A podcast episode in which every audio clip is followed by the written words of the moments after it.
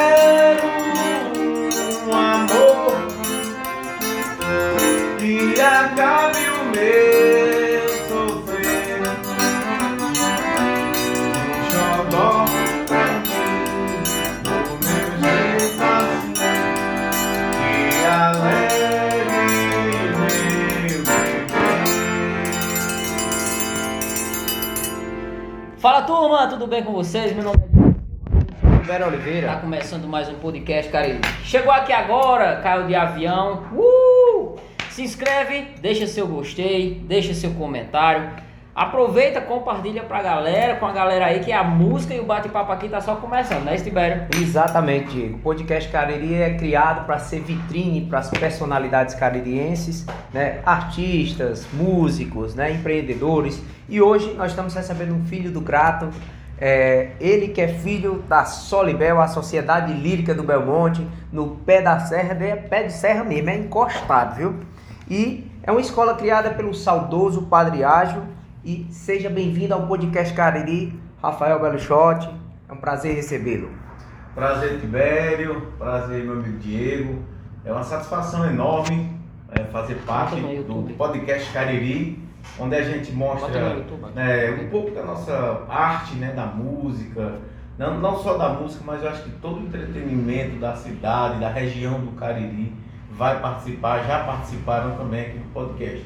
Então, é, fica a, a satisfação né, e o prazer de estar aqui, como eu bem falei, e dividir um pouco sobre a da minha história, né, da minha da música, da arte, do que eu já passei, do que eu ainda vou passar por aí, né, nesse mundão, nessa trajetória como músico, como artista, né? E vai passar por muita coisa e alegrar a vida de muita gente.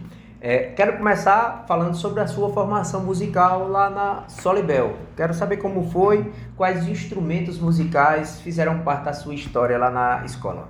Bom, Tibério, eu iniciei aos seis anos de idade né, na escola, é, onde nós tivemos a oportunidade de aprender música gratuitamente no Padre Ágil, que o intuito da escola, né, da Solibel, sempre foi tirar o, o, jovem da rua, né, do- até mesmo fazer a ligação campo com música, né? Você vê que nós somos todos, todos filhos de agricultores, né? De agricultores, toda a comunidade, né? A comunidade que, graças a Deus, o Padre Ágil foi um pai, né? Para todos nós, em memória, que está aí. E não só para mim, mas para toda a comunidade do Belmonte. E ele foi e mudou a história de todo mundo. né? Quantos anos tem a, a escola, Rafael? Tem, mais, tem 55 anos. 55 anos. 55 anos de existência e ainda dá continu, continuidade ao projeto do Padre Ágil. Hoje ainda tem o mesmo, a mesma, ensina-se os mesmos instrumentos. Mesmos instrumentos, isso, mesmos instrumentos. Né? A questão de música também de forma gratuita, né? Ou seja, quem, que- quem quiser aprender música erudita, MPD, MPB, é, música clássica, ou seja, qualquer estilo que seja, a escola lá ensina, né? Você parte da teoria musical, da teoria musical você parte para o instrumento, do instrumento aí você vai decidir o que você vai querer aprender a tocar, por exemplo. Se aprofundar um pouco Se mais, né? aprofundar. Violino, viola, violoncelo. Se quiser fazer parte de instrumentos clássicos ou de sopro, por exemplo, é, saxofone, trombone, trompete, ou seja, lá tem todo tipo A parte de... vocal também. Isso, tipo, ah, eu senti que tem uma, uma afinação sobrando aqui, eu quero, eu quero investir nisso. Também tem a parte, a, a parte vocal lá. Tem, né? Tem um coral Santa Cecília, que é o coral adulto, e o coral infantil, que a gente também participava, né? Inclusive, é, minha infância toda foi nesse, nesse coral. Tanto participar do coral como fazer a teoria musical, né?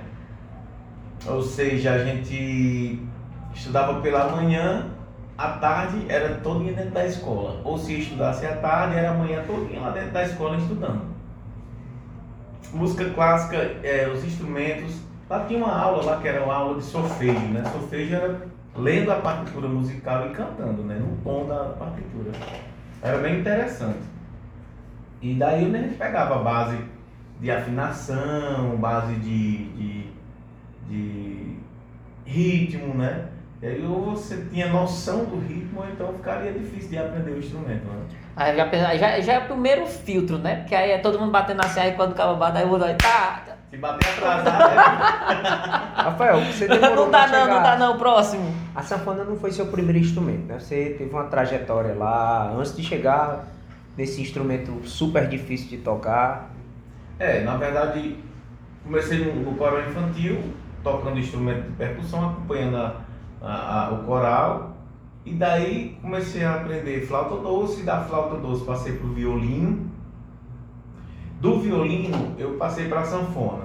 Mas nesses intermédios eu, eu ficava brincando um pouco no piano, questão de violão, até mesmo violão também uma noção. E quando você tem noção de vários instrumentos, né, é, fica difícil você se dedicar a todos, né?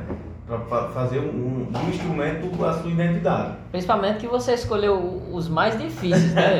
Viol- Violino, sanfona, piano. Piano, justamente. E a sanfona, ela, ela é um instrumento assim muito complexo, né? É um instrumento que, além de ser um instrumento melódico, harmônico, né, ele é completo. Com a sanfona você toca MPB, você toca música clássica, você toca músicas eruditas, você toca forró, pagode, samba, tudo que você quiser É, você bo- bo- se eu não me engano é bolero, é que, que, que toca. Bolero, bolero toca tudo na sanfona, o tango. Tan, é Faz- tango, é, tava procurando a, refer- a referência do tango. E a sanfona, ela, ela não se limita, né, como eu disse. Mas aqui pro Nordeste, principalmente aqui no Nordeste brasileiro aqui, mais precisamente é Chu ali, pelo Pernambuco, foi onde a sanfona ela reinou para o forró, né? Ou seja, o Luiz Gonzaga ele teve a ideia de puxar a sanfona para o forró e a gente sempre costuma dizer, rei é rei, né? Rei do Baião. E ele trouxe a sanfona e aprimorou o, o, forró. E hoje toda nação forrozeira eu acho que deve agradecer ao Luiz Gonzaga. Uma, né? uma dúvida que eu tenho, Rafael, é antes do Luiz Gonzaga não existia o forró como a gente conhece ou existia, mas sem a sanfona? Rapaz, Ou, na- o je- ou o que mudou foi o jeito de tocar? eu acredito que ele modificou, né? Acredito que o forró já existia. Porém, ele, ele usou a, a técnica dele, né? O, o jeito dele tocar e montou o forró, né? O forró da forma dele, ou seja, o forró tradicional, o forró pé de serra. Então foi, da, foi a partir dele que se tornou esse ritmo, né? Hoje em dia, tudo quanto é forró, a gente deve agradecer a Luiz Gonzaga, porque tudo partiu dele. Eu fico pensando assim, Rafael, como é que uma pessoa tão pobre como o Luiz Gonzaga tinha acesso a uma sanfona, que é um instrumento tão É caro, né? Caríssimo. Na verdade, o, o, o, o pai dele, que era o Severino, Januário, ele já tocava oito baixos, né? Essa questão. Eu acredito que seja até os coronéis nas, nas antigas, né? Os grandes donos de fazendas, os, os feitores, as, as, as, os, os, os, os, comandantes, né?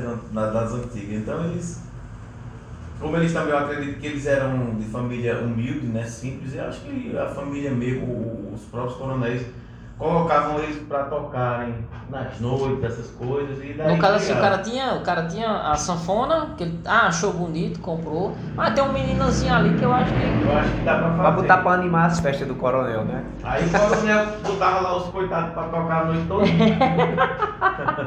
Pra segurar esse instrumento segurar. pesado. né? Ave Maria. E hoje, hoje tá é bom porque a gente só toca duas, três horas de show, né? Às vezes 30 minutos, 40 minutos.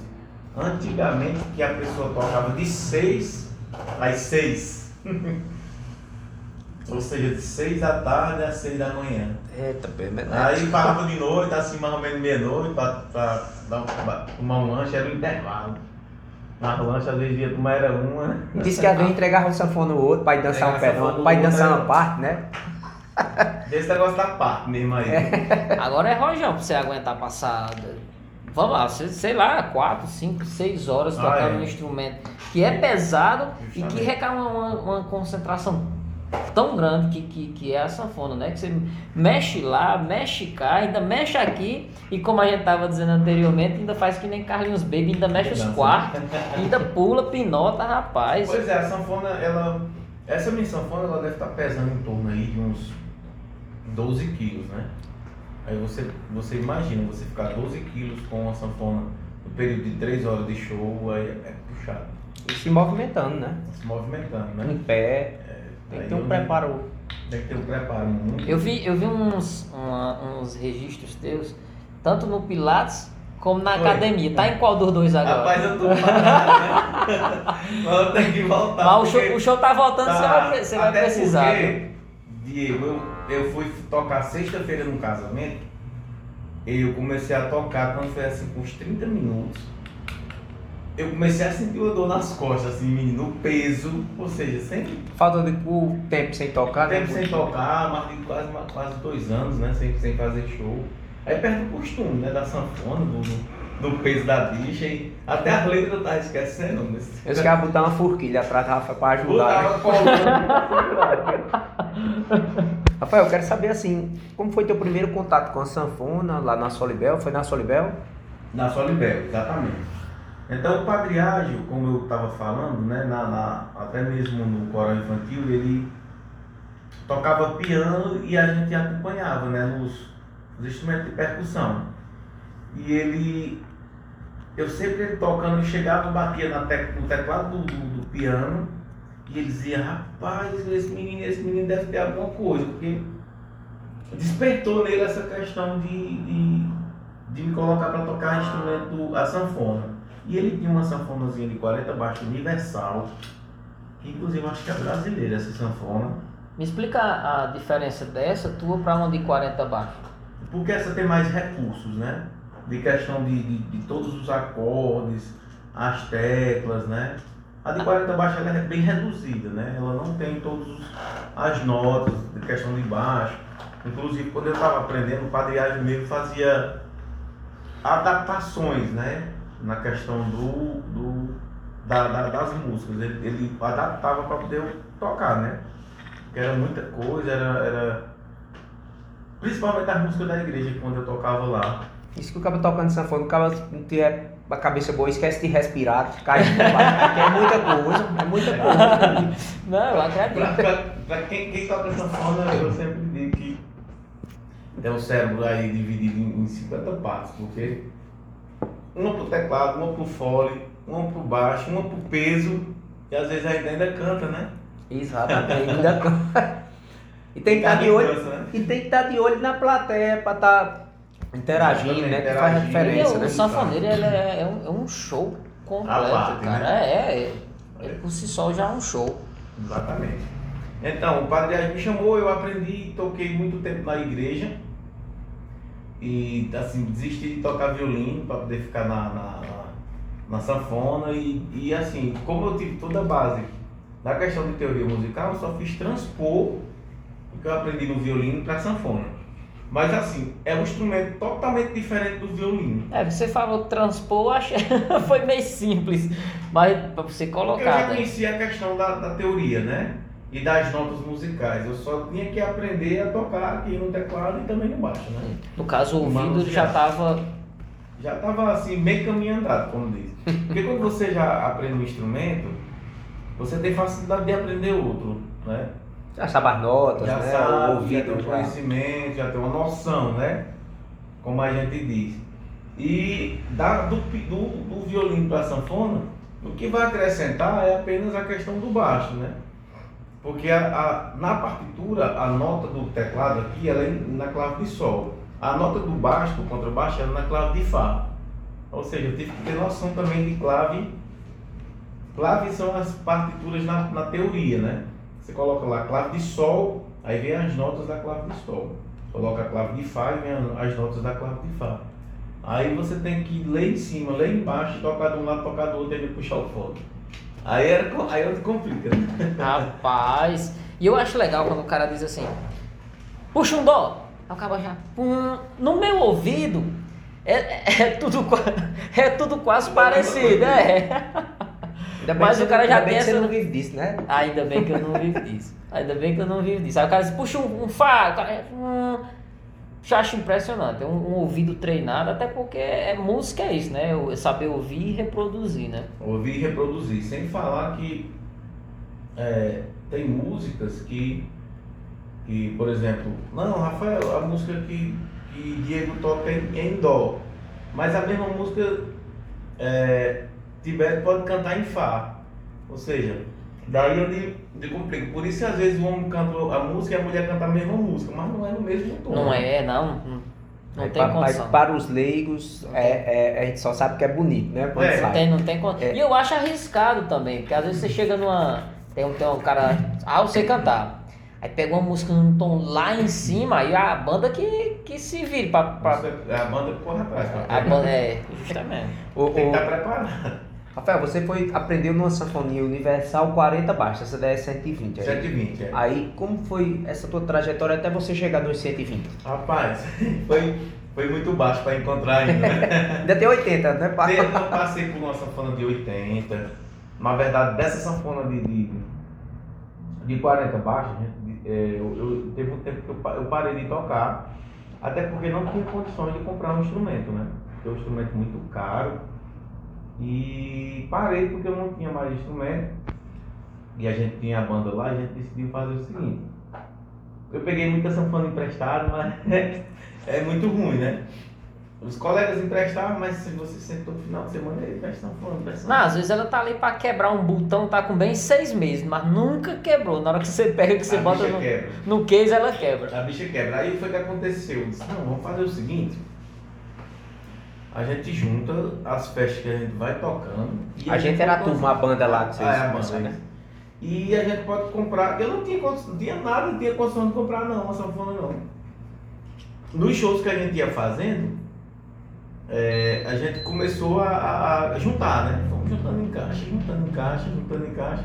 De repente nós compramos uma sanfona de 80 baixos. Aí pronto, aí As coisas ficaram. As coisas melhoraram, porque eu nunca mais parei de tocar e no final de semana tocando, tocando, tocando. Daí eu toquei também em outras bandas, né? Não só lá. Eu dei um passeio aí em algumas bandas de Juazeiro, muita banda de, de forró atual mesmo, né? Na época eu toquei na banda é, Forró, Forrozão Querubim, que era Hum. as antigas. E toquei. Eu lembro dessa. Lembra? Pronto, eu toquei nessa banda.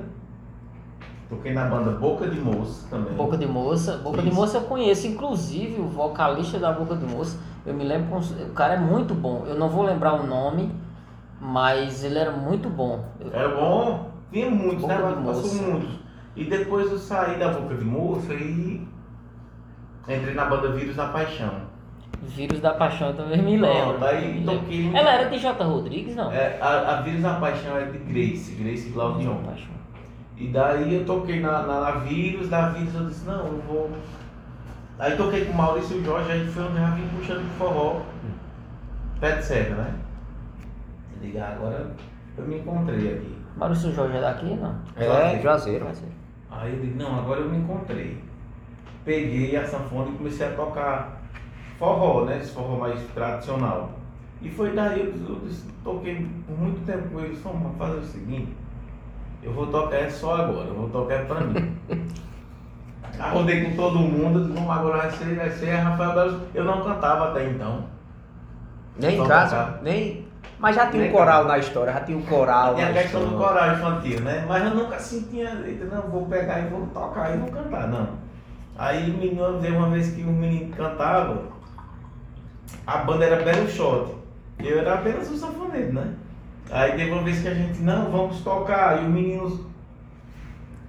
O menino da banda, não, eu não vou poder ir não, os cantores. Eu não vou poder ir não, ninguém agora lascou. Daqui Né? a banda? Daqui também? Não. Daqui, que era, era Belo Shot. Depois foi que entrou o Rafael Belo Shot. Cara, eu me recordo, a primeira vez que eu escutei, eu não sei se era exatamente Rafael Belo Shot ou era Belo Shot. Só Belo Foi, Shot. foi numa época que tava tendo um, um- Todo final de semana tinha umas festinhas ali no, no Mirandão. Lá embaixo, num barzinho que, que tinha. Aí às vezes tinha Era pagode. pedaço. Cara, eu acho que era esse nome aí. Foi a primeira vez que eu escutei, eu acho que era Belo Shot, como Era você. só Belo Shot. Pronto.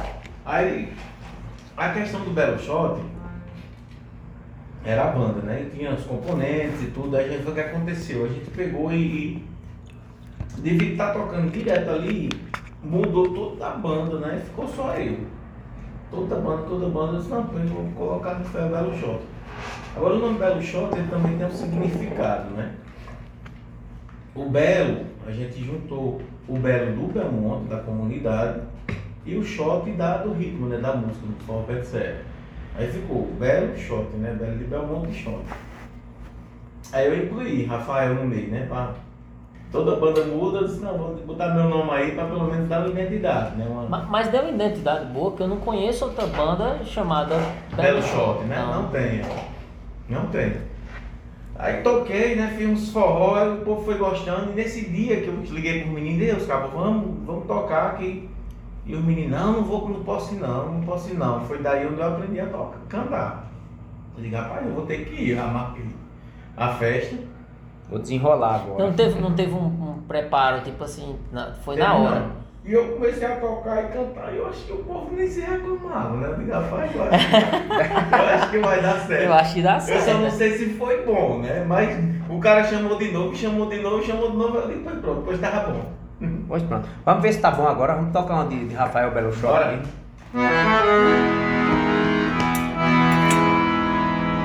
Uma música minha, né? Que foi a primeira música que eu, que eu gravei. Deixei tudo de lado para poder viver essa paixão. Como é bom te ver, sentir prazer que tudo tá meu coração. Minha querida, paixão da minha vida, vem trazer toda a alegria, vem trazer o meu peito. Pois prometo nessa vida um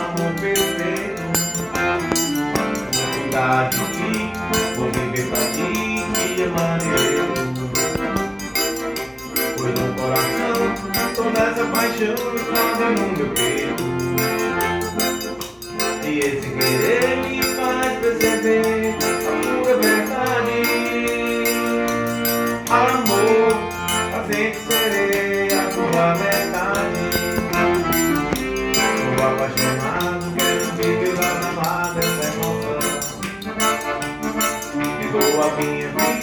quero paz e alegria em nossas mãos. Ó minha linda, Deus me fez seguir a linha pra trazer toda alegria, vem pra dentro do meu mundo. Eu prometo, nessa vida um amor perfeito. Vou cuidar de ti,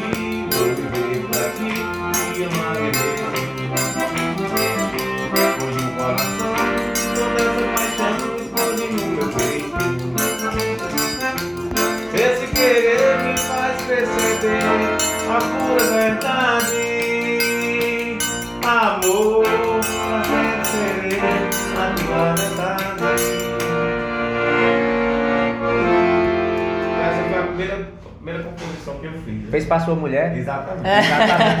Rapaz, Rafael, tem uma história que eu disse, e agora? E as outras que tu fez? Ela Sim, disse, aí- "Olha, pra, pra quem? Aí O eu problema não é esse, o problema é justificar vez as eu gravei outras. a música e surgiu a outra música, né?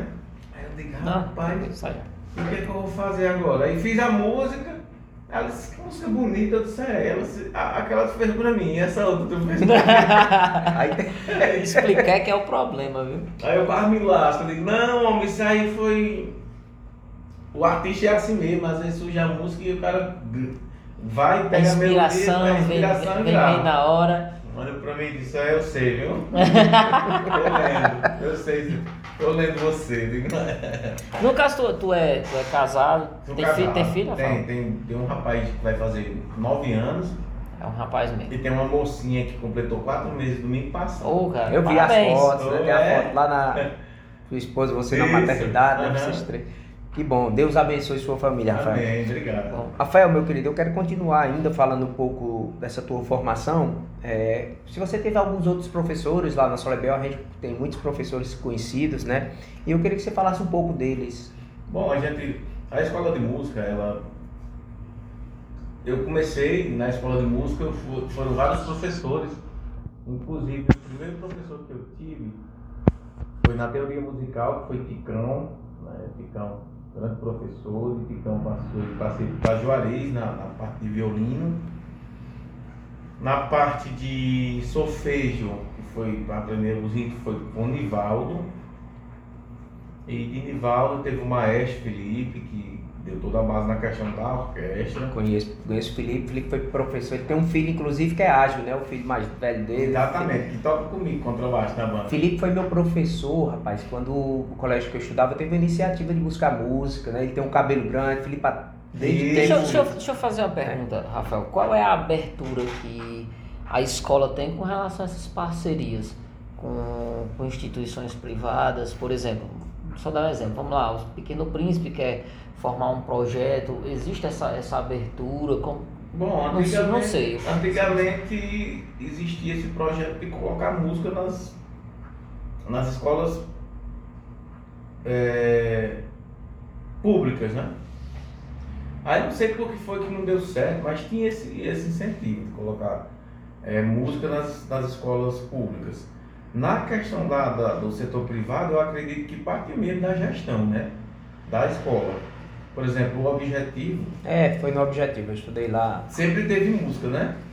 Era Aí- muito bom, rapaz. Você É. se descobrir, era lúdico, era diferente você ter um contato com a Exato. música, né? uma oportunidade. E eu acho que quanto mais novo você consegue ter esse contato com a música, melhor. Eu já falei aqui uma vez, eu tive, eu fiz parte de um coral que foi um projeto que teve aqui no da prefeitura do Crato, que eram os meninos do Crato, Uhum, que a gente can- cantava cordel, uhum. bicho para você decorar 32 estrofezinhas de cordel, Ah. macho. Só a mentezinha de uma pessoa com E 11, aí 12, trabalha, 13 né? anos. É, trabalha, porque a música em si, ela faz bem ao ser humano, né? Demais, cara. A música ela marca um, um- um momento, a música ela marca uma história. É, você tá, às vezes está estressado, você escuta uma música boa, você no Demais, muda, muda. relaxa, Ela né? lhe leva para o outra dimensão. E Justo. tem outro, Rafael. Eu postei essa semana um vídeo, rapaz, foi um dos vídeos mais curtidos que eu postei na minha rede social, que é um vídeo, até um menininho cantando inglês e ele era Inclusive, eu, cego. eu, eu comentei. Tu viu, rapaz, Uhum. que foi, foi exatamente, teve um comentário seu, que é musicoterapia. Isso. Rapaz, é fantástico você ver o menino, ele faz alguns exames que ele tem uma doença, e na hora que chega a musicoterapeuta, a criança Muda. começa a cantar e esquece que tá fazendo esses exames. Eu vi. Cara, eu acho fundamental porque assim, é, hoje, hoje eu passo sem uma televisão lá em casa.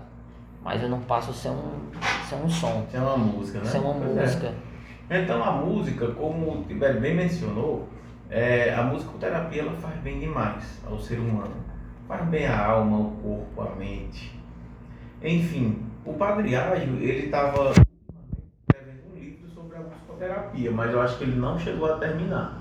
E além de músico, o Padre Ágil era es- escritor, falava bem 10 línguas, inteligentíssimo demais. Assim, eu acho que a pessoa mais inteligente que eu conheci na minha vida foi o Padre Ágil inteligentíssimo, assim, um homem sábio. Eu vou já dizer meu contato com o Padre Ágil, porque tem uma, a próxima pergunta sobre ele. É, minha avó, ela era, teve um contato com o Padre Ágil, ele foi padre antes de vir pro Crato em Farias Brito. Se, eu não- Espírito. se eu não me engano, o irmão dele é Davi, né? Padre Davi. Padre Davi também. Teve contato com eles dois. Aí minha avó disse, Tibério, eu queria um dia que tu me levasse para eu conversar com o Padre Ágil. Aí disse, vovó, vou tirar um tempo e fui. E peguei minha avó e fui. Um sábado o Padre Ágil lá na, fui conversar com ele um pouco, né? Aí ele lembrou de minha avó, mais de 60 anos que ele tinha. Memória Passado lá. Cheguei lá, Diego. É, eu vou já perguntar a opinião que eu tenho dele, porque a opinião de quem não conviveu com o Padre Age é que ele é um encantado. Eu vou dizer o que é um encantado do pensamento. Cheguei lá, Diego, ele tava. uma- um go- ele era muito bem agasalhado, né? Isso. toca- afinando um teclado. Eles podem entrar. Aí entramos. Minha avó se emocionou. Passamos, foi tempo conversando com ele.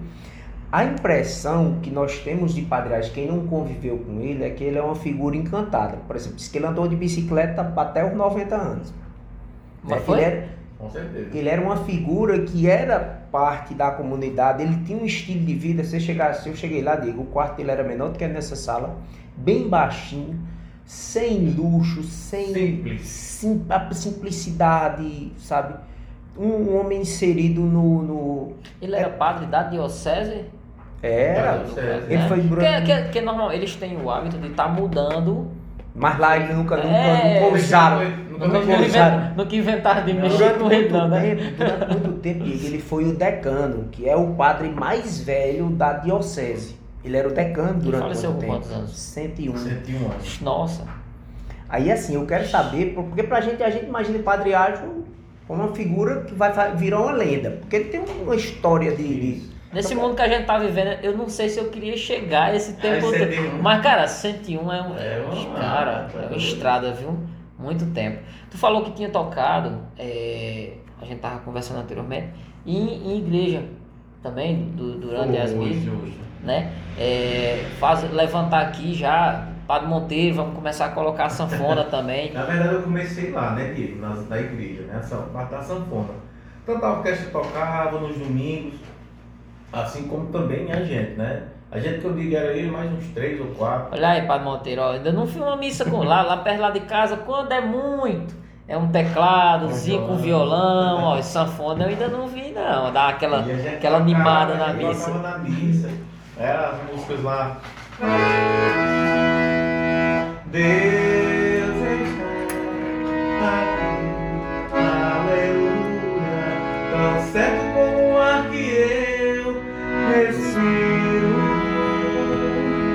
tão certo como o amanhã que se levanta,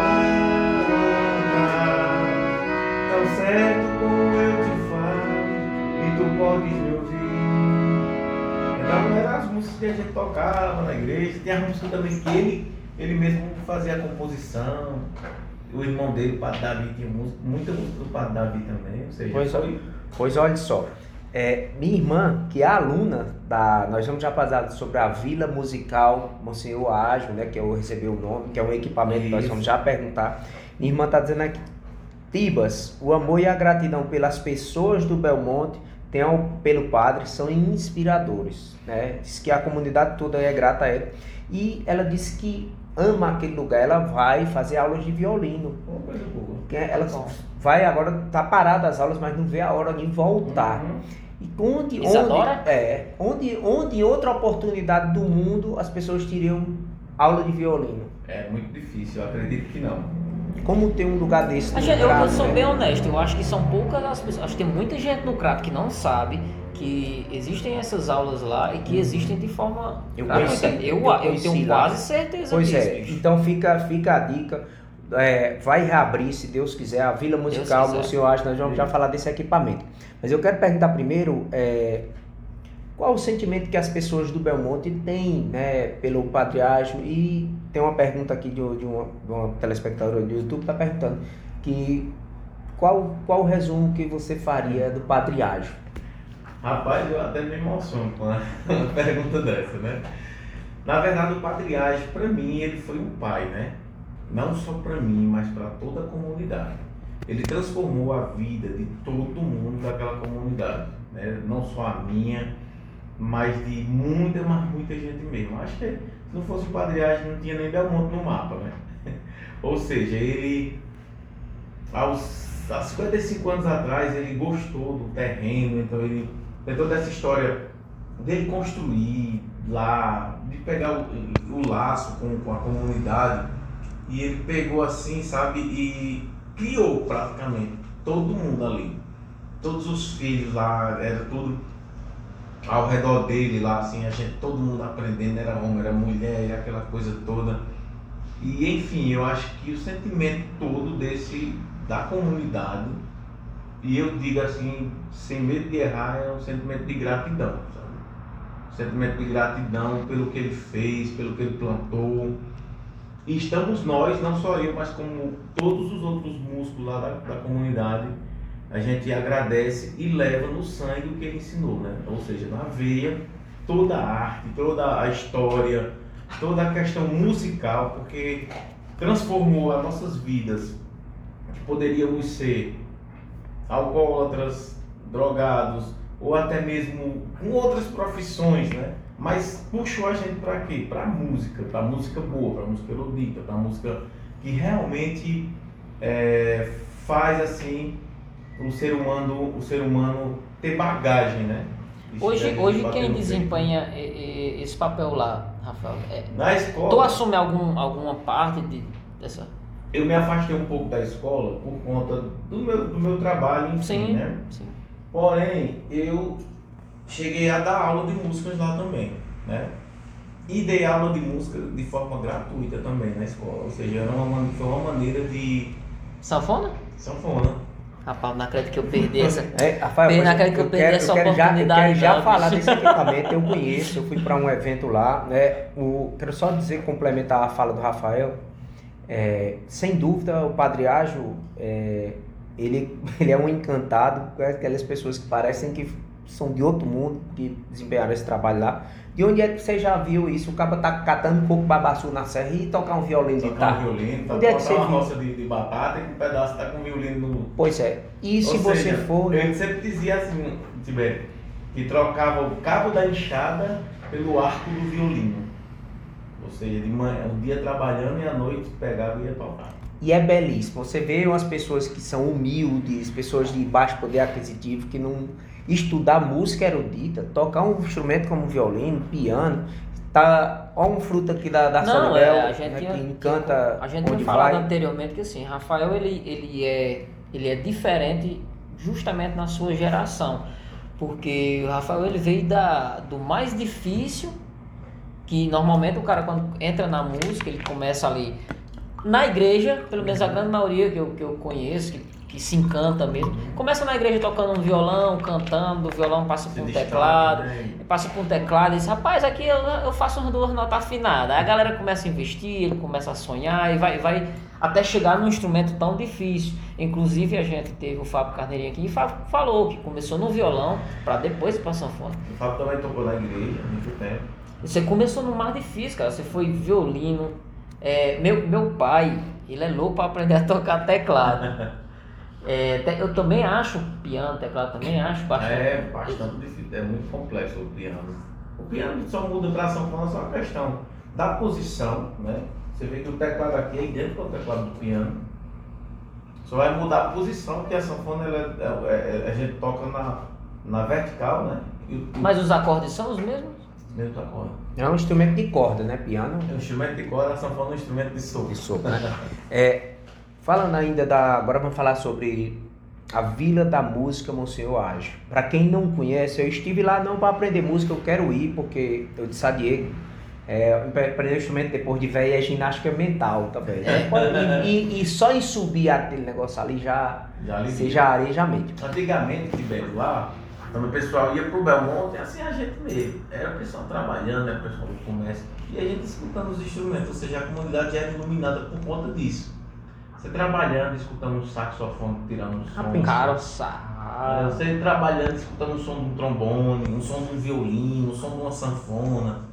Você tava ali, eu já, ah, meu amigo, o cara trabalhava satisfeito. Chega tá- tá animado, a música tá Animado. voando, né? Porque instrumento, a comunidade por ser pequenininha, o cara podia tocar aqui um, um quilômetro, você escutava o sonzinho. ah, Isso, isso, isso é, é engraçado porque coincide muito com sábado a gente saiu daqui, fui lá em, em Jonathan, né?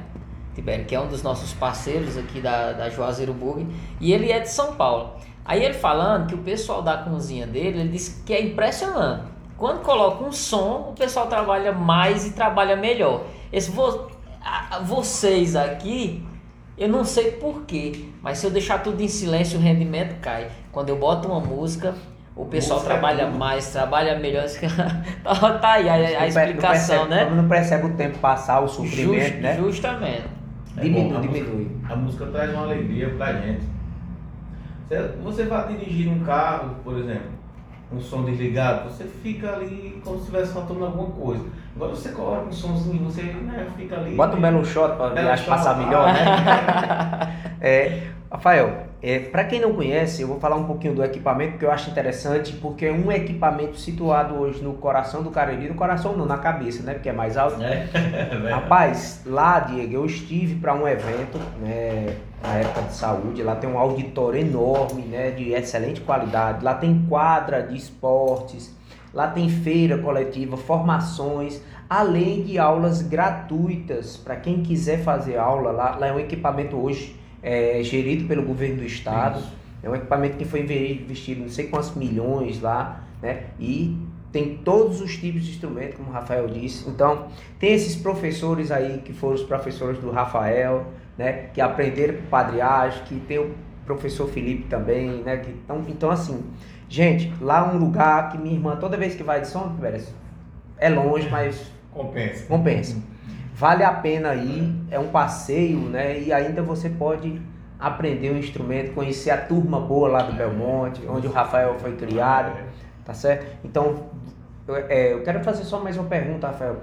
Qual a importância de ter um equipamento desse, não só para o Belmonte, mas para o Cariri em si? Existem, eu acho que, Tibério, duas ou três vilas da música, né? Como foi é, padronizado pelo governo do estado. Após o falecimento do Padre Ágio, virou Vila da Música Monsenhor Ágio, né?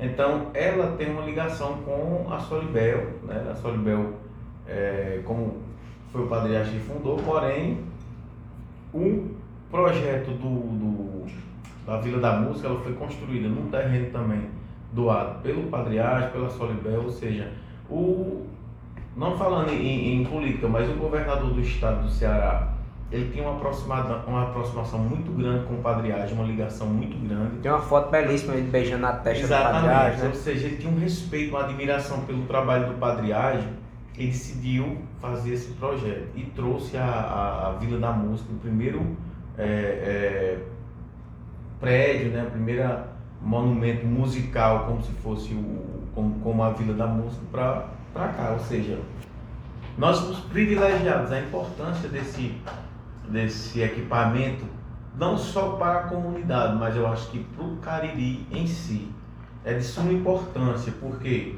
Porque dá continuidade ao projeto que já vinha do Padre Ágio, dá eh, suporte né, a todas as pessoas, não só da comunidade, mas também do Cariri, qualquer pessoa que queira aprender música vai ter a oportunidade de aprender lá na escola. É um projeto que o, o governador já deixou para ser gerido pelo governo do estado, ou seja, para ter um suporte bem maior, né? Tipo professores bem pagos, professores bem tratados, professores é, é, com, com essa questão desse suporte de, de, de um salário razoável, né? de, de um plano de saúde bom, porque assim, é, infelizmente hoje é, não dá para viver só da música em si, do, do show, né? Esperando fazer um final de semana ou não. Mas como os professores já estão lá, ou seja, eles já têm ali aquela paga, já sofreram muito na vida, mas já está lá com uma, uma coisa assim, tipo, já no, no estágio de, de, de dar continuidade ao projeto do Padriagem, porém com um suporte maior, né? Com um, um como é que se diz? Com Uma valorização. né? valorização e também um conforto maior, né? Ou seja, Aquela tranquilidade de poder trabalhar, se dedicar, é saber que final do mês as contas vão pelo menos bater direitinho. bater justamente. Isso, isso é, uma, isso é, outra, isso é Isso. fundamental, viu? Puxado pelo lado financeiro, né? E puxado pelo lado cultural, eu acredito que é uma riqueza muito grande, né? Porque é um equipamento, como eu, como eu falei, que dá continuidade ao projeto do Padriagem e de forma gratuita, né? Como sempre foi, né? E lá, Tibete, tem, como você bem mencionou, tem a quadra, tem um estúdio bacana, tem um auditório, salas, ou seja, é um equipamento já todo forma, todo bem estruturado, inclusive agora passou por uma reforma. O jardim é bonito. O jardim é bonito, a frente é bonita. Mas eu acho que a gente precisa trazer o, o, o secretário de Cultura do Crato aqui o quanto antes, porque é mais uma, uma queixazinha que eu queria fazer, é a divulgação disso aí. Eu que falando para você, muita gente não tem a noção Tem que que, tem acesso e que tem direito a fazer parte, ao, ao, ao usar também desse equipamento, Sim, lógico. né? E lá eles é, é, é, é bem importante, eu até acho, eu acho bacana a, a maneira de como eles conduzem, porque eles convidam diversas pessoas para fazerem entrevistas, pessoal mesmo da vila, entrevistas, é, antigamente quando não estava na pandemia tinha oficinas, tinha shows, tinha. Era muito bacana, sabe? Havia gente de fora para mostrar. E os meninos da Solibel mesmo, eles antigamente faziam um festival Cordas Ágeis, que era É, Festival de Cordas Ágeis, que tinha gente de vários de lugares, todo né? canto, ou seja, o Belmonte virava festa. Porque era muita gente de fora e aquele Eu negócio. fui, era, eu fui e era um concerto na praça, era um concerto numa, numa sala de aula, era um concerto numa Naquela auditório, outra esquina, né, que tem ainda na que não, esquina, não tem isso, lá em construído, cima, né? né, do dentro do Passárgada. Ou seja, assim, virava um, um Guaguaramiranga. É, era a minha, era a minha Eu comparação ia ser essa. Eu fui no último, eu fui no último. E pra quem não sabe, ali, o Belmonte tem outras entradinhas que não só. a- Porque a pessoa só vê a pista, né? Bem fininha. Só veio, mas, Mas tem é, várias entradinhas que dá um espaço legal. Isso. Então, assim, é um projeto que infelizmente é, tá parado assim as atividades por conta dessa pandemia, né?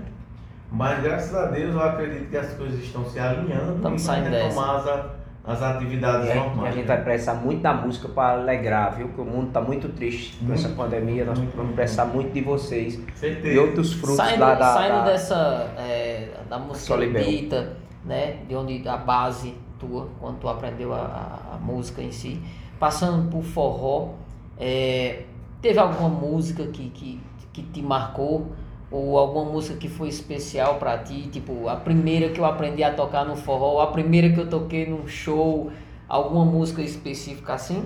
É, a gente, na verdade, questão de forró são várias músicas, né? Acho que assim, a música ela tem uma dimensão assim que, que é infinito, né? Sim. A música é infinita. Então, é música demais. E eu acho que por se tratar de ser música já é especial. E assim, para me lembrar de uma música que eu comecei a tocar forró, assim, do tradicional mesmo, eu acredito que foi música do Luiz Gonzaga, quando eu aprendi a tocar, vamos supor. Todo tempo quando vai pra mim, eu vou pra dançar com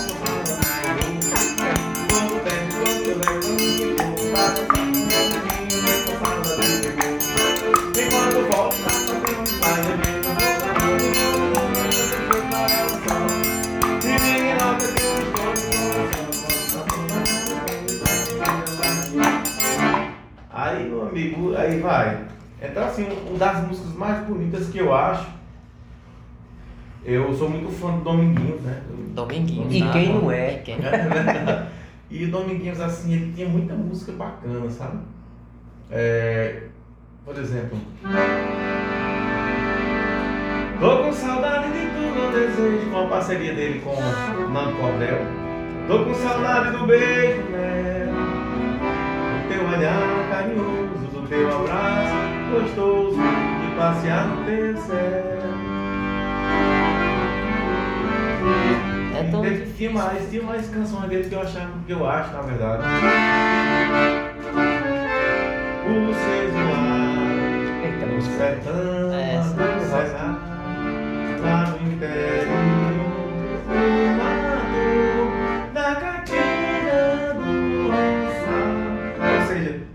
várias músicas. É aquela mesma. Preciso desse teu amor, ai amor, como eu preciso. Eu não posso mais viver sem teus beijos, teu sorriso. Não posso ficar sem você, vou viver sem você, para te ver pra chorar. Fala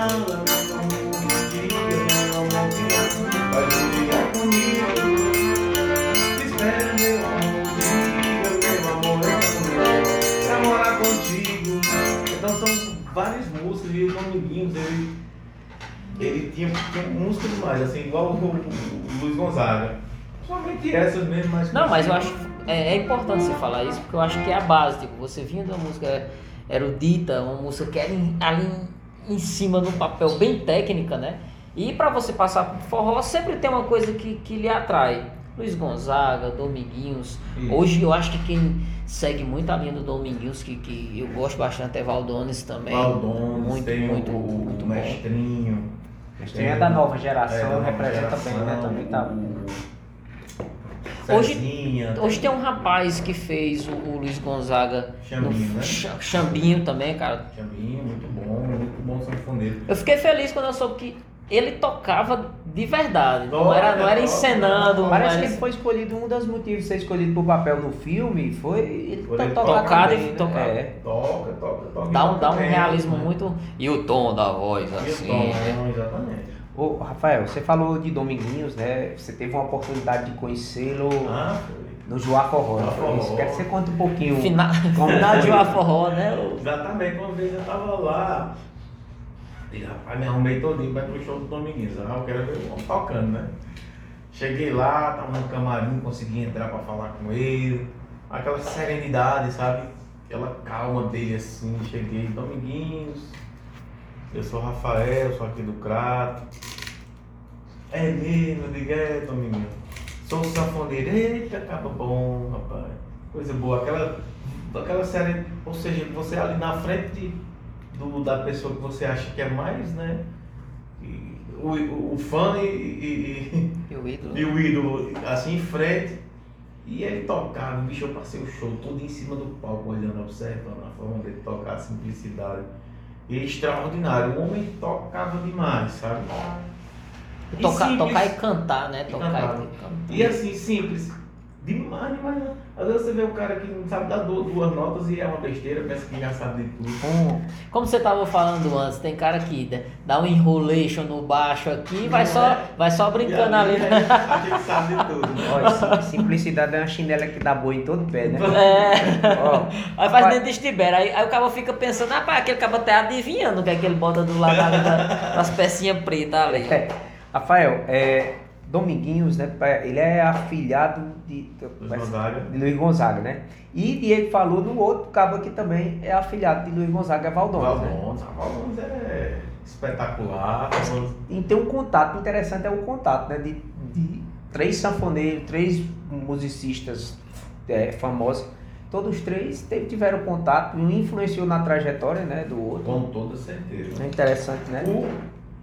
O Luiz Gonzaga, ele teve um, um, um DVD que ele juntou Dominguinhos, Valdones, se não me engano, Sivuca e Oswaldinho do Acordeon. Que foi até um, um especial da Globo, o, o encerramento da carreira dele. Eu sei, acertei. Rapaz, aí os caras tocando as músicas lá. Inclusive tem uma música que eu acho muito bacana, que é. Aproveita, gente, que o pagode é quente. Essa é ligeira, bro. Pra toda essa gente se Essa é ligeira, arriscar. Coisa boa. Eita, pessoal, hoje aqui a praia é boa, vamos gente aproveitar. Aí, rapaz, tem uma parte que ele pede pra Sivuca tocar. Sivuca bota pra descer, meu amigo. A questão é uma jogada de folha, assim, um negócio bem interessante. Que ainda hoje eu não vi o sanfoneiro fazer. E um improviso bem bacana, bem bonito. Ou É, seja, difí- é difícil, né? Sivuca para, é paraibano, né? Sivuca, eu acho que ele era É paraibano. Sivuca, é, que faleceu, Hermeto Pascoal. Faleceu, Hermeto, é vivo. É, ainda é vivo. Mas o Sivuca já faleceu. E assim, e os caras tocavam muito já naquela época, né? Dominguinho, ah Maria, Domingo já tocava demais. Aí veio, veio seguindo, é, e surgindo outras gerações, né?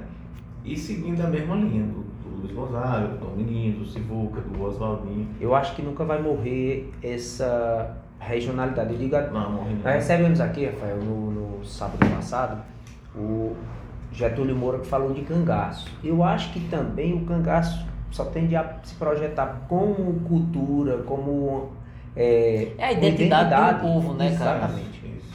A identidade de um povo. E não, não, não morre, né? Não morre. A identidade ela, ela fica para sempre, é uma coisa eterna. É como o padreagem, né? O padreagem pode ter ido é, fisicamente. Mas a memória, né, o que ele deixou, o legado, Ele é uma lenda. história é uma lenda. Uma lenda. Isso era uma lenda. Padre Ágio, Luiz Gonzaga, Dominguinhos. Rapaz, eu vou dizer uma coisa que eu eu- se eu não me engano, a pessoa me disse que ia ter um desenho do Padre iam desenhado como quadrinho. Porque conta ali.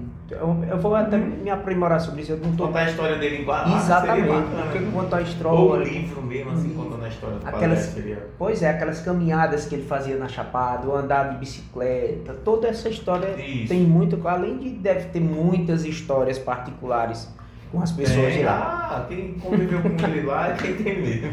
Ó, Rafael, mais um outro artista que eu admiro muito, gosto muito das músicas e das composições dele, também você teve contato, foi o Jorge de Altinho, né? Jorge Altinho, eu tive com- contato com ele lá no, no Jati. E também tive aqui no DVD do Leonardo de Luna, né? Hum. Que ele teve aqui também. Então, é, nesse dia, aqui do DVD do Leonardo de Luna, eu tive contato com Alcimar Monteiro, Flávio José, é, o Jorge Altinho, Flávio José. Flávio José. Então a gente tirava, tirava foto, aquele negócio todo. E aproveitou que estavam os artistas tudo por ali. Digo, não, vamos aproveitar e vamos falar com os homens.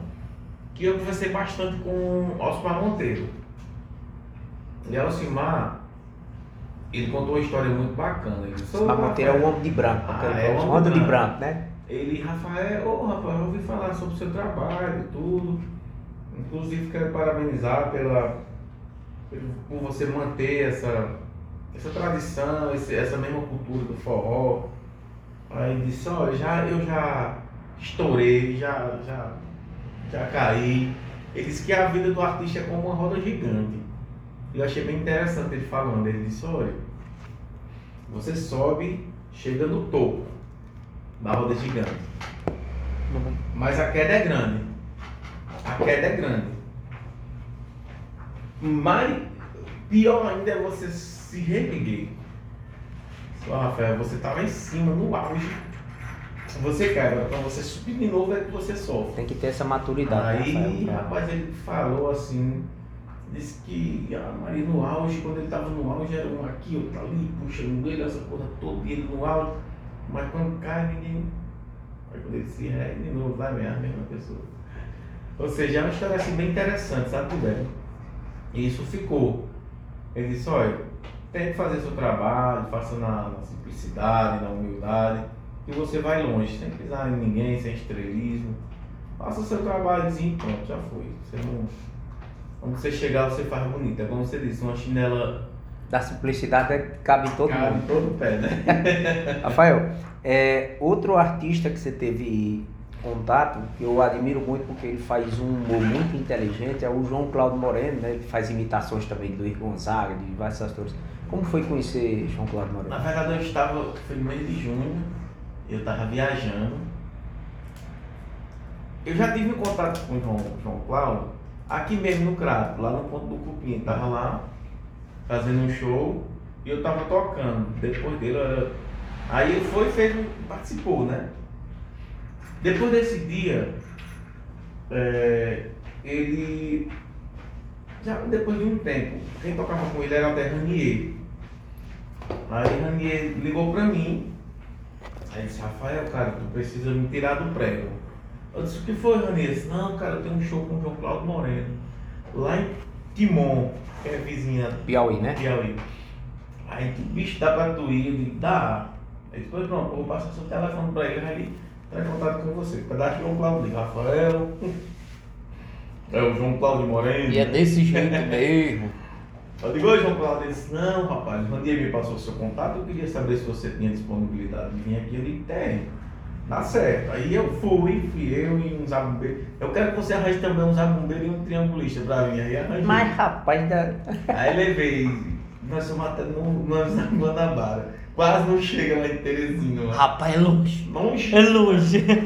Você pensa que tá andando é no esteira, que não sai do canto, né? Rapaz, não chega não, né? Enfim, chegamos lá, ficamos lá no hotel, passamos o som, né? Ele foi lá, aí disse, não, vamos passar uma músicazinha aqui. Aí ele começava a contar uma história e ele disse, não, pronto, show já é. Fomos para o show. Aí lá no show, ele contando as piadas e fazia, né? E ele tem um jeito diferente, que, que é diferente do, do stand-up. Ele é um contador de história mesmo. Ele começa contando uma história, você jura que a história é séria. É. Quando, Menos- quando é além do, do meio pro fim, que ele faz o punch, que o pessoal chama, que é a mudança da, da história pra piada. Aí, aí pronto, aí não tem quem aguenta não. E ele, além de, humorista, é intelectual. né? Ele é um Demais. cara intelectualíssimo. Ele né? apresentava um programa de TV lá na TV, não sei se TV Teresina, alguma coisa assim. Escritor, músico, humorista. E aí a gente fez, eu fiz esse show lá, foi até bacana, ele me apresentou pro pessoal lá. Ele deu um tempo, disse, agora eu vou trazer o sanfoneiro Rafael Belo Shot do Crato. Eu tava tocando pra ele, né? Hum. Aí ele disse, é com você, Rafael. Pronto, deixou lá e eu arrochei o nome no forró lá. Dei uma, uma hora de forró lá cantando lá e. Aí como diz, como diz Fábio Carneirinho, tem um show que se fosse pra você pagar pra ir, valia a pena. Vale. Eu acho que esse é o do tipo do, do- ah, né? Que abre portas. de novo, eu de novo. Que bom. Rafael vem voo na hora. E eu acho, cara, que oportunidades como essas, elas vão acontecer. Vamos. Até porque você não ficou parado. A gente conversou muito sobre isso aqui. É, quem conseguiu fazer alguma coisa durante esse período de, de quarentena, quem conseguiu aparecer de alguma forma, agora no retorno, com certeza o pessoal vai, vai chamar. Você já estava falando pra gente que já tá aparecendo um show, Já, aparecendo outro, já, uma dor nas costas, um negócio. então, Verdade, já Pode ter certeza né, que vai- a- vai. Aos poucos, né? Porque infelizmente a doença não foi embora, né, Não. vai perdurar aí por muito tempo. Porém, a gente vai ter que aprender a conviver com ela, né? Porque eu acho que ninguém aguenta mais o, é, ficar em casa parado sem, sem uma atividade. E nós já voltamos, né? O setor de, de eventos assim, a gente foi um dos mais prejudicados nesse- nessa pandemia, porque foi o primeiro a parar e, E foi um dos mais, é, não vou dizer requisitados, mas um, um, um dos que mais ajudaram. Eu vi um- uma live, eu vi uma live sua, você fez duas, foi o seu erro, não Aham. sei. A primeira tem 14 mil visualizações, Isso. a segunda já passa de 20, acho É, eu acho que tá 24. quase 28 mais ou menos. É, 28 por aí. Então, com certeza, essas são pessoas que viram naquela música uma fuga, Foi.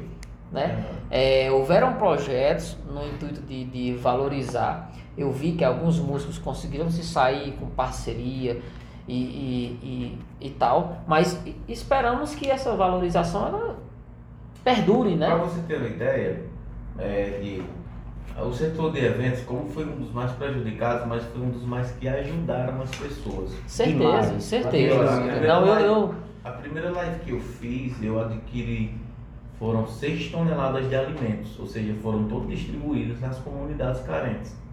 A segunda, eu acredito que foi também entre em torno de 8 a 10 por aí. Também foram distribuídos nessa segunda. A primeira eu fui porta a porta entregar. Ele montou as feiras e fui entregar. A segunda, é, já o pessoal do, do- que ficou organizando, eu destinei só as entidades, ó, aqui, ali, aqui, foi entregar, né? Para não ter aquele contato, né? Porque aí já estava complicado a questão do Covid. Para eu ir porta a porta ficaria difícil. Então aí ficou essa questão do pessoal mesmo entregar. Eu só destinei as entidades, né? como foi pra ti? Tipo papai, essas. Sim, sim. Como foi pra ti essa questão de, de ah, vou, vou fazer uma live? Foi ideia tua? Alguém te procurou? Pra fechar parceria, foi difícil? Como, como Na foi? verdade, assim, é, Diego, no início, é, dava aquela onda da live, né? A culpa é de Gustavo Lima. Todo mundo faz. Todo, mu- ei, todo mundo fazendo com um celularzinho aqui na frente aqui. Lá vai Gustavo Lima fazendo no YouTube, com troca de câmera, com drone, com não sei o que. Aí a galera ficou, vixe, agora azedou o negócio. Ficou mais caro uma foi coisinha pra fazer. o pessoal tava cansado. Tá, do meio pro. Não ia matar o povo de cachaça em casa. Não. Rapaz, olha, eu tenho um rapaz lá perto lá de casa que ele tem um. Ele tem um barzinho. O ruim de quem tem depósito. O ruim de quem tem depósito e gosta de beber é porque vai bebendo Vai estoque, o estoque, né? Ele disse, rapaz, eu engordei na faixa de uns 20 quilos aqui nessa quarentena. O chiqué, carne e cerveja, não tá, e ainda vendia, Eita. porque vendia bem, todo mundo em casa. todo Eu me lembro as primeiras lives, cara. Pô, Bruno e Marrone. Eu lembro a primeira, a primeira live de Toca do Vale. Rapaz, eu ficava, es- eu esperei, eu esperei. Poxa, né? então. Aí foram surgindo essa ideia. Surgiu depois dessas lives, né? Que a o pessoal disse, não, vamos fazer um. Aí juntou, juntou ele no produtor, a gente analisou, fizemos um projeto, mandamos para as empresas e muita gente ajudou, né? Que As bom. empresas assim chegaram junto. A primeira é, a gente fez lá em casa, foi até no, no espacinho lá em casa. Choveu no dia da live, menino, foi uma perreira danada. Não vai dar certo não, e pô, esperando. Mas aí deu. Mesmo debaixo de chuva, nós estamos tenda lá e deu Eu certo. assisti, tava vendo. Não foi, né? Já a segunda a gente fez no Lagarta Pintada. Com estrutura maior, com som maior, que foi patrocínio Mega Som também, o deck Mega Som do Lagarta Pintada e também outros patrocinadores que ajudaram a gente. E daí Quem corre atrás dessas coisas pra. É, é, é tu mesmo? tem um produtor que faz a questão de projetos e tudo, e ele Com- vai atrás e Comerci- a atrás. parte comercial Comercial. vai também? Vai também. É- A é importante, né, marketing bicho? é Ter uma pessoa pra- É de suma importância. E ele faz, fez toda essa, ele faz toda essa parte de marketing, né? De, Que bom. cara. Aí daí foi. E foi, foi sucesso, assim. Essa segunda live, eu tenho ela assim como uma vitrine, sabe? Mostro lá, não, vai lá no YouTube, entregue o, o link, hoje em dia é tudo virtual, né? Sim? Entrega o link, a Seu- pessoa lá. Seu, credibilidade seu, tá seu lá, né? portfólio. Lá. Seu Quando a portfólio. pessoa vê que tem aquela estrutura, pô, É. meu irmão, o cara fez uma live Exatamente, portfólio mesmo, mostrar o serviço, mostrar o Isso. trabalho, né? Ô Rafael, parcerias são fundamentais, né? Você já tocou, já teve a oportunidade de conhecer, né? Muita gente. Eu quero saber quem você ainda não tocou que gostaria de tocar, de conhecer, né? Bom, eu já, já, assim, graças a Deus, eu já conheci muita gente no, no meio musical, muita gente boa, né? muita gente ruim também. Quem se- Porém, se livra isso não. acontece, né? Mas assim, de conhecer mesmo, eu, eu, eu não sei, sabe assim, Tibério? Eu prefiro conhecer gente daqui, sabe? Um, um artista mesmo assim que esteja se destacando, sei lá, sanfoneiro fulano de tal ali tá, e vou lá e procuro fazer uma amizade e tudo. E essas pessoas que são grandes também seria é oportuno, é bom, sabe? A gente conhecer pessoas novas e pessoas que possam também lhe dar um, um, um, uma- uma- um suporte, um- uma alavancar também seu trabalho. Né, Mas- Fortalecer o network, né? as pessoas que você conhece, trazer a experiência de, de projetos diferentes Exato. também. Porque você fez duas lives, tem cara que já fez live em chuva, Isso. em sol, e que caiu energia, e que não sei o que. Exato. Aí você chega ali e troca uma ideia com o cara, você já até fica um pouco mais calmo. Não, isso acontece, dá pra mim. Acontece, Entendeu? exatamente. Assim, e é questão de conhecer. Às vezes você vê um sanfoneiro, hoje o cara toca, é classe, o cara é bom, o cara é isso, o cara é aquilo. Às vezes você vê nesse sanfoneiro é, muita técnica, né? Às vezes vê um sanfoneiro pé de balcão ali que tá começando, você às vezes você pega uma coisa com esse cara que tá começando melhor do que com uma pessoa que Tu já conhece o pica-pau? Pica-pau, já, já. Tu conhece, Já. Rapaz, ele, sabe quem é, tá? Do, do Limão Mel, né? É, Sim. esse, esse sanfoneiro. sanfoneiro. Toca muito. O Pica-pau e o outro também tocava, que é o Toninho, Toninho Bahia, se eu não me engano. E eles tocam, tocam demais, são extraordinários. Então, assim, é, questão de conhecer é muito bom. Eu queria bastante conhecer muita gente do meio musical mesmo, assim, que pudesse dar uma força, não só pra mim, porque a pessoa que me dá uma força, eu posso puxar outra pessoa e aquela pessoa puxa outra e aí vai, né? Eu acho muito bom, assim, muito bacana essa questão de ajudar o próximo. Por exemplo, ah, Rafael, tu não pode ir para um evento, indique alguém, indique as pessoas daqui, as pessoas que estão começando, as pessoas que... Cara, eu- inclusive eu quero é, dar, dar os parabéns a gente. Eu tinha. Quando a gente começou a pensar no, no podcast Cariri, é, tinha uma- algumas pessoas que a gente já tinha em mente. em né? mente. Até você sabe aquela mensagem que eu enviei pra você no Facebook, Sim. já tinha, ó, quando você me Muito respondeu já. Porque tem gente que não olha o, o bate-papo do Facebook, não. Não, mas Ah, tra- É, tem gente que não olha, não. Mesmo às vezes eu vou na olhar, demora. E eu procurei, e, assim? E azar meu, eu procurei, eu procurei Instagram, eu juro que eu não encontrei. Não encontrou. Eu acho que foi porque eu acho que não coloquei com PH. Aí eu, aí eu errei. Né? Procurei número, não, não tinha encontrado. Eu disse, não, vou no Facebook, que é mais fácil. Aí mandei a mensagem. Quando o Rafael foi ver. Mas assim, dá os parabéns, por quê? Porque você foi, pro pessoal que não sabe, o Rafael foi nos meninos do, do Ladeira Abaixo, que são, são colegas nossos aqui.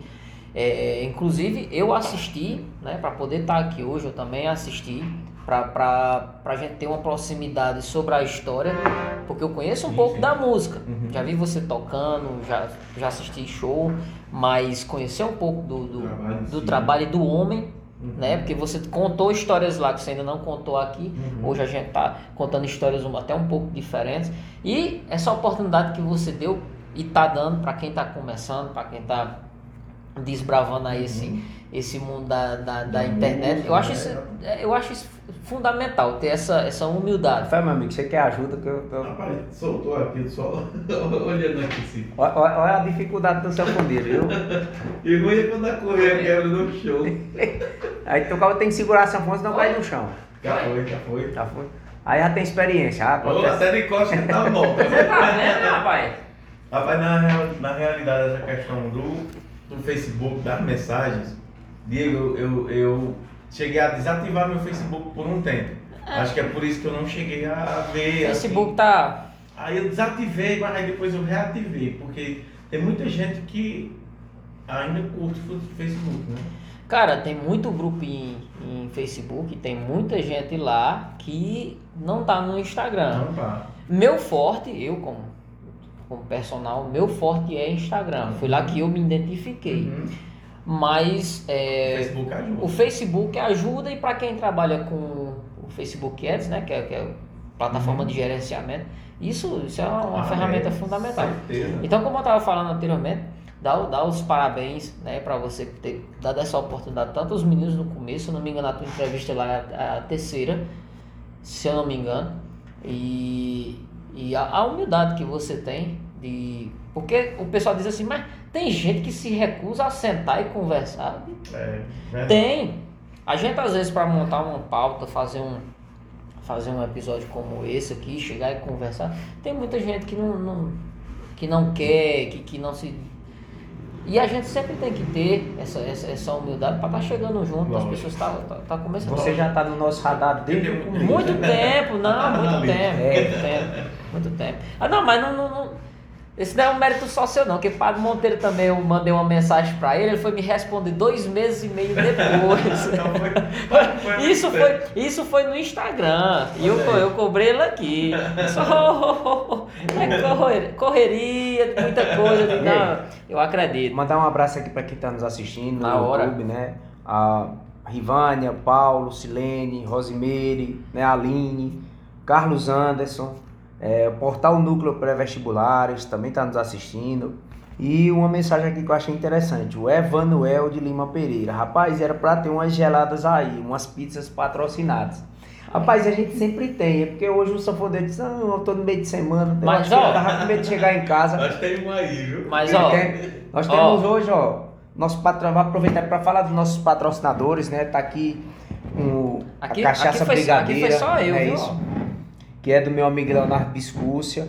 É, Que está mandar em um abraço Noronha pra, agora. mandar um abraço para JC Peças, o Cauê, Josimar. Mandar um abraço também pro doutor Daniel Landim, que acredita no nosso projeto. Você já falou do Jonathan da Juazeiro Burger.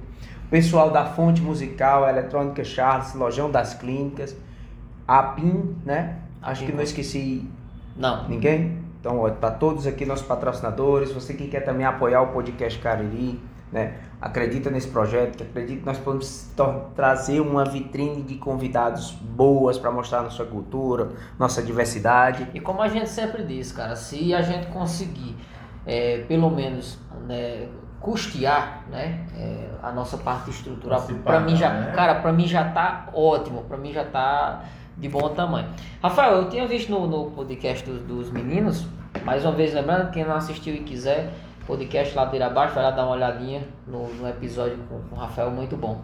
É, que você toca além do forró, você também pega uma, uma musiquinha ali do contemporâneo, do MPB, do pop rock, traz ali, joga um shot ali, joga uma sanfona em cima e fica, e fica bom demais. Que- com certeza, porque assim, na verdade, como eu mencionei, né, a música, ela, a sanfona, na verdade, ela não se limita só ao forró, né? Ou seja, é música clássica, é música erudita, é forró, é samba, é pagode, faz tudo, né? E aí a gente, no show principalmente, a gente tenta agradar a todo mundo, né? É música atual também, a gente toca forró das antigas. Acaba não ficar ali braço cruzado no Não, show lá, né? só toca forró pé diferente. Não, eu queria que ele tocasse algum sertanejo, um negócio. A gente toca tudo, né? Rafael é, é Dá, eclético, dá, né? pra, dá pra sair alguma coisa é, Rapaz. que não seja, que não seja, é, sei lá, um pop, alguma coisa que você dê pra trazer pro forró? A gente canta muito, né? As músicas pop, pop nacional também. É, oxe. Gosto tanto de você, até prefiro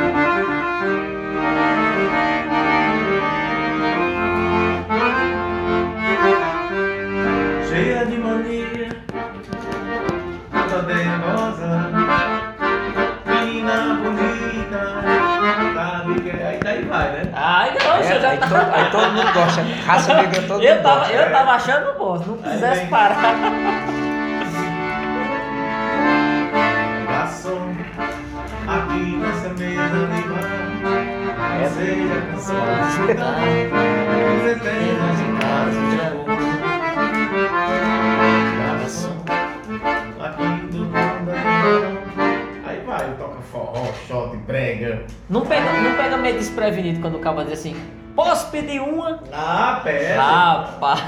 Aí pede lá, toca aquela ali qual?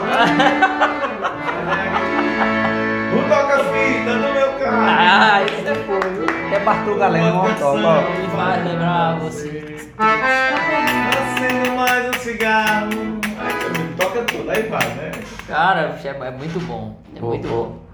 Aqui tem uma pergunta, eu vou já fazer no final, né? A gente está se encaminhando para a parte final da, da entrevista, mas eu quero falar um pouquinho, Rafael.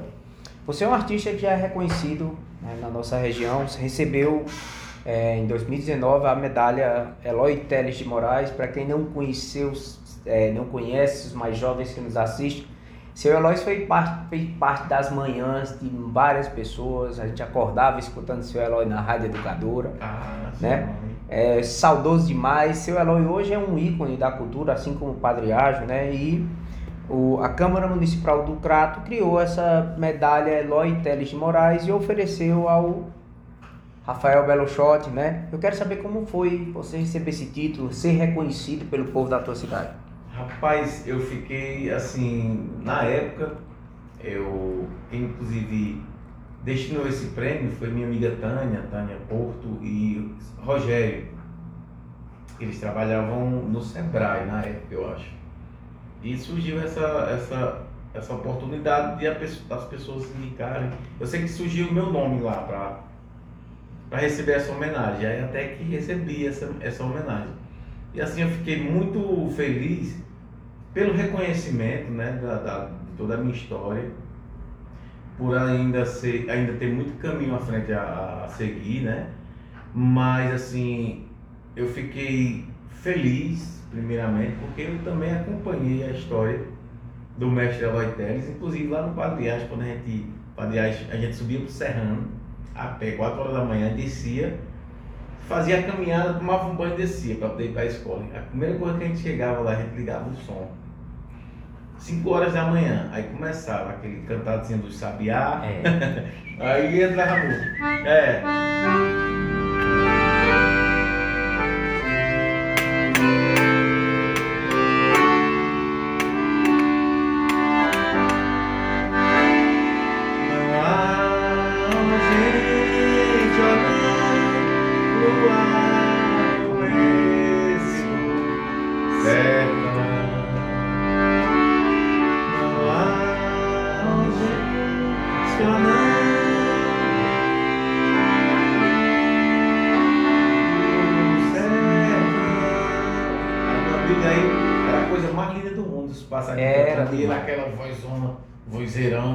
começava a contar as histórias. E era muito bom. E quando eu recebi esse, essa medalha, juntamente comigo, eu acho que muitos outros artistas também. Que eu me lembro, eu acho que o, o Glinardi, sanfoneiro também recebeu na época. Eu sei que foi, um, um- foi bom nesse dia. Inclusive, não foi na Câmara Municipal, foi na Vila da Música. Na Vila da. Música, né? Mas a medalha é da Câmara Municipal. Da não é Câmara? Municipal Você recebeu lá. Mas aí juntou todo mundo e fomos para lá. Recebeu em casa, né? Recebemos na porta de casa. Mas foi um projeto da Câmara Municipal e foi os vereadores, inclusive, não sei quem foi que me entregou, se foi até o próprio filho dele, o Toca, se não me engano, que me entregou a questão da, da medalha na época. Mas foi bom, a gente fez, teve toda uma cerimônia, foi bem bacana. Outro, corra e boa. assim fiquei feliz demais. Ainda hoje está guardadinho lá a medalhazinha do E, e eu quero, eu quero aproveitar para pedir para você, como cratense, né, tocar o hino do crato, que é muito bonito você tocando, Ah. cantando na sanfona. Vamos lá.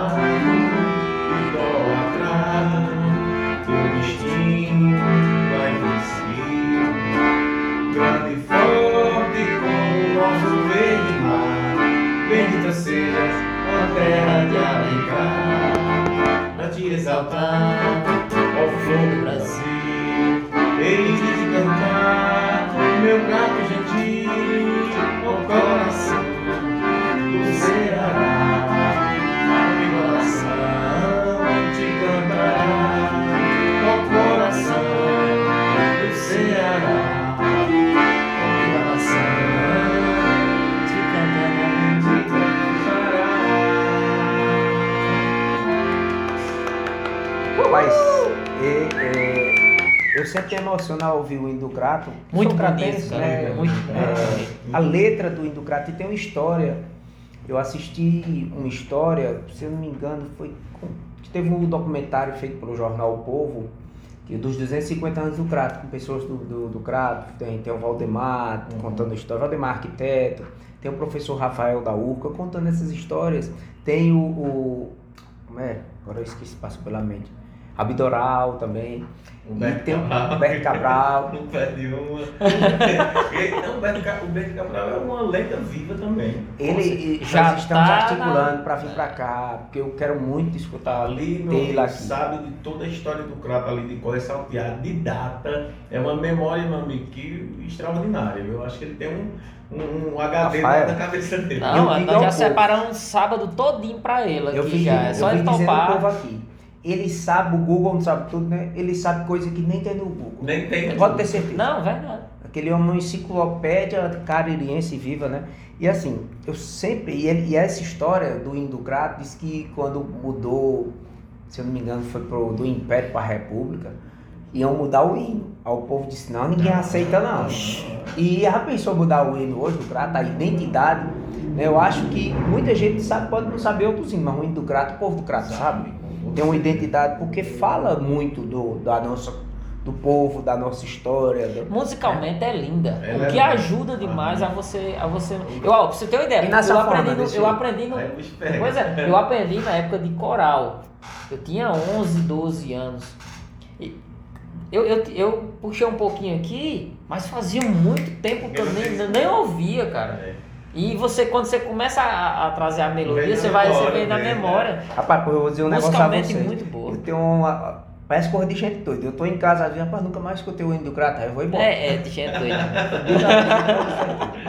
Mas é bacana. Vou botar Gustavo Lima? Não. Não, Pera vai, aí, Eu vou botar o É hino. que eu acho bonito e tem várias interpretações. Uma delas, o do Rafael já tinha visto. Pode ter no- certeza que esse aí eu vou deixar um cortezinho lá com. Vai ficar show. Vai Foi de ficar propósito. muito bom, eu fiz a edição pra já botar pra você fazer isso aqui. Ah, Eu achei que ia ficar legal demais. Vai Nossa audiência merece. Às vezes, ó, nós temos gente aqui, por exemplo, a Rivânia. Ela mora no Recife, é cratense. Tá, com certeza ela gostou de escutar Ah, o hino do crato, né? certeza. Mesmo estando na distância. É, a gente está se encaminhando, Rafael, para os pontos finais. Certo. Por incrível que pareça, já estamos com quase uma hora e meia de live. Passa muito rápido É aqui, ligeiro. uma conversa boa. Convidado muito bom. Rafael, é, tem uma pergunta aqui que eu vou emendar com a minha, né? Que é a Silene Cruz, ela faz quais as maiores dificuldades você encontrou e encontra no mundo da música. Eu aproveito para perguntar quais são os seus projetos de futuro e onde o Rafael gostaria de chegar. Bom, as dificuldades, né? Respondendo a resposta da Silene, né? As dificuldades a gente encontra de berço, né? Porém, se você eh, se deixar levar pelo primeiro não, eu acho que nem de casa a gente sai. Então, enfim, a gente que é músico, eu acredito que não só a música, mas eh, todas as profissões, e eu acho que isso deve partir do ser humano. De não e não, de não e não, um dia você vai achar um sim. E esse sim é, você tem que agarrar com unhas e dentes. Dificuldades a gente passa, dificuldades, eu já passei muitas dificuldades, inclusive passei uma época sem instrumento, como eu bem mencionei aqui.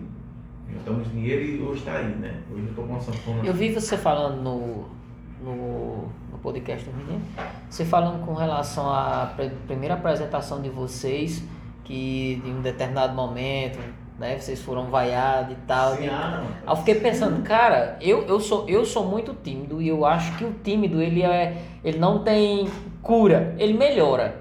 Mas você sempre vai ter um pouco de timidez gente- ali. Já, já, você vai se apresentar a primeira ou uma das primeiras vezes e acontece uma ocasião como essa. É pra desistir. É, né? né? esse, show a gente fez em Serrita, eu não me lembro.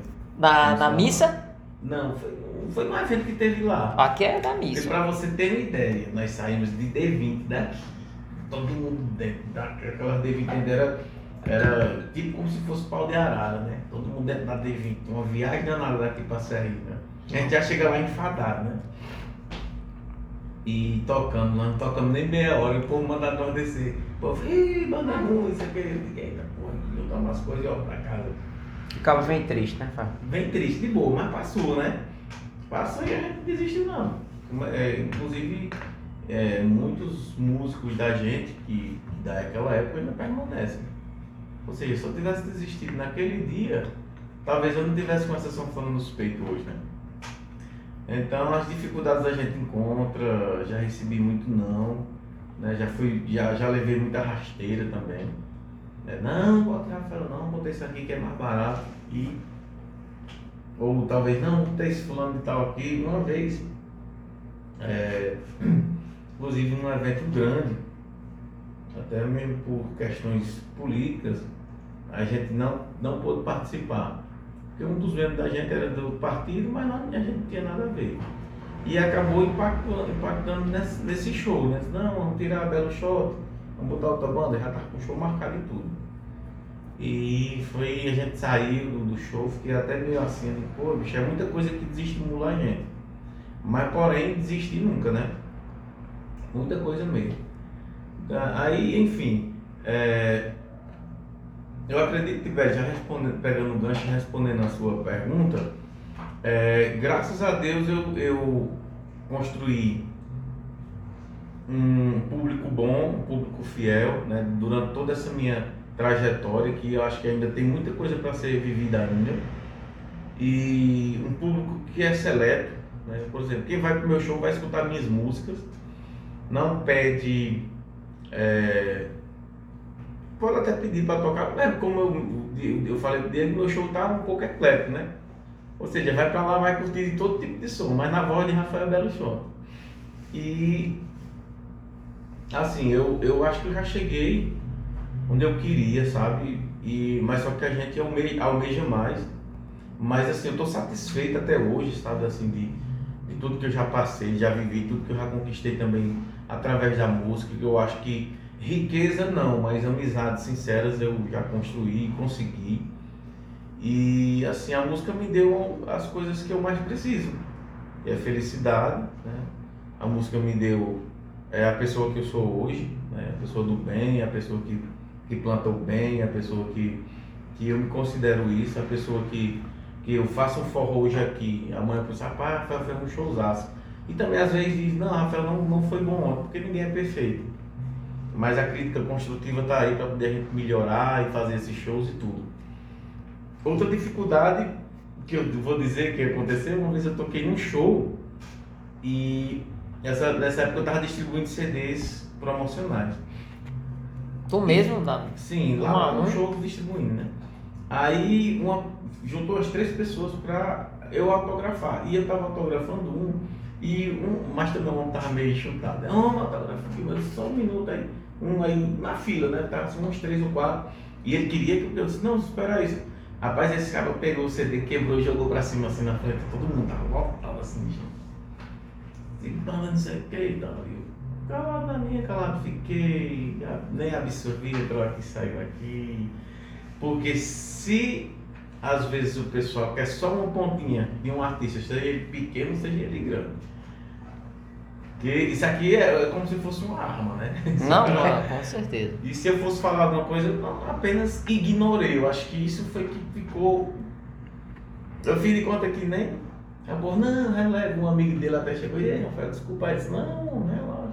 Tô nem preocupado com isso. Aí passou. E assim. Isso é maturidade, né, Rafael? Maturidade. É maturidade. É coisa que a gente apanha de beijo. E é coisas que a gente tira de letra, né? Essa relação, por exemplo, é você como pai de família e a gente sabe como a música, viver de música, né? E continuar na música é difícil. Como é para tu con- conseguir conciliar isso, balancear isso entre o financeiro, você como, como um pai de família, e viver de música, fazer uma coisa que você gosta, que você nasceu para É isso, né? fazendo, é, você nasceu para isso, você nasceu fazendo. Verdade. Então a música, assim, Diego, ela, ela é boa, porém é um sofrimento, é um pouco sofrida, né? A música do artista, a, a vida do artista. Um artista, é, por mais que ele goste de fazer, que está na veia, está no sangue, às vezes surgem as dificuldades, né? Não, não aparecem shows, não aparece às vezes um show cancelado, você já já estava contando com aquele né, aquele, aquele cachê para fazer alguma coisa até mesmo dentro de casa, para as crias, ou alguma coisa que você compra e tem que pagar. E, e assim, muita gente sofre sobre isso, né? A questão financeira até em si, porque a música em si é bela, porém é pouco valorizada, né? O cara vai fazer um show, não, vamos pagar só isso. Se quiser, se não quiser, tem isso aqui que vai por tanto. Aí eu che- eu cheguei num estágio que eu digo, não, pode, pode, pode chamar, eu estou tranquilo em relação a isso. Não, porque fulano é mais barato, tá bom, pode, pode levar. Porque assim, o cara tem que, além, além- de tudo, tem que ter o seu valor, né? não querendo se achar mais que ninguém, mas porém, você sabe dos seus limites. Por exemplo, eu sei o quanto eu sofri, eu sei o quanto eu sofro com essa falando dessa nos coros para tocar uma noite. E tem também a manutenção, tem todo uma coisa, né? tem tudo. E às vezes o cara às vezes, não, qual que eu quero? É isso. Já vai dar nem para pagar a Não, e, banda, o- né? e o tempo, e como a gente falou aqui no começo, você tem toda a parte técnica da música, o que influencia diretamente no- na Mas, musicalidade ali. É porque às vezes o cara vê, não, o cara, a Maria foi feliz demais no que ele faz, ali se ele ganhar tudo bem, se ele não ganhar. Não, Não. não, é bem assim, né? É. Dói que o cara tá com um sorriso ali, tá brincando, aquela... ou seja, pensa que é uma diversão, é um hobby. Muitas Ah. perguntas o povo diz, Ra- ei Rafael, tu só toca ou tu trabalha? Ou seja, não vê a música como É um cara lascar, trabalha. rapaz. Enfrentei, eu, eu enfrentei isso muito tempo na minha, na minha profissão e às vezes as pessoas também veem um pouco dessa forma. É uma pessoa que, no, no meu caso, como personal trainer, é uma pessoa que gosta de treinar, que acha bom puxar ferro. Uhum. Ela gosta. Então, ah, fulano, chega logo assim, ah, fulano, quanto é? Ela não. E e eu acho que isso é importante você ter a rede social, que é um trabalho que você faz bem feito, porque na rede social você mostra seu valor. Isso. É o que a gente busca mostrar o nosso valor, porque aí quando a pessoa vem dizer, rapaz, quanto é e tal, você fala, "Olha, primeiro eu faço isso, faço isso, meu trabalho é assim, é assim. isso. As pessoas que, que eu atendo são assim. que você tem se deu livro, um, um, um, um, um- como é que se diz, um estudante seu, Sim, pega sim, a um- um aluno, de sim, mau sim, jeito, sim, você sim, não sim. posiciona ele direito, você vai quebrar nas suas costas. que é que, aí pronto, uma coisa inteligente que você, sua. uma coisa inteligente que você faz. Vai lá, toma o link, dá uma olhada. É o que eu faço normalmente. Ó, meu Instagram Veja é esse. meu trabalho, né? Veja aí meu trabalho. Então eu acho que a rede social ela vem para ajudar a gente É uma nessa ferramenta que a gente tem nessa graça que pra mostrar o sim, trabalho. sim, sim, sim. É. E, e não se submeter a, a determinadas coisas, como você está falando aqui,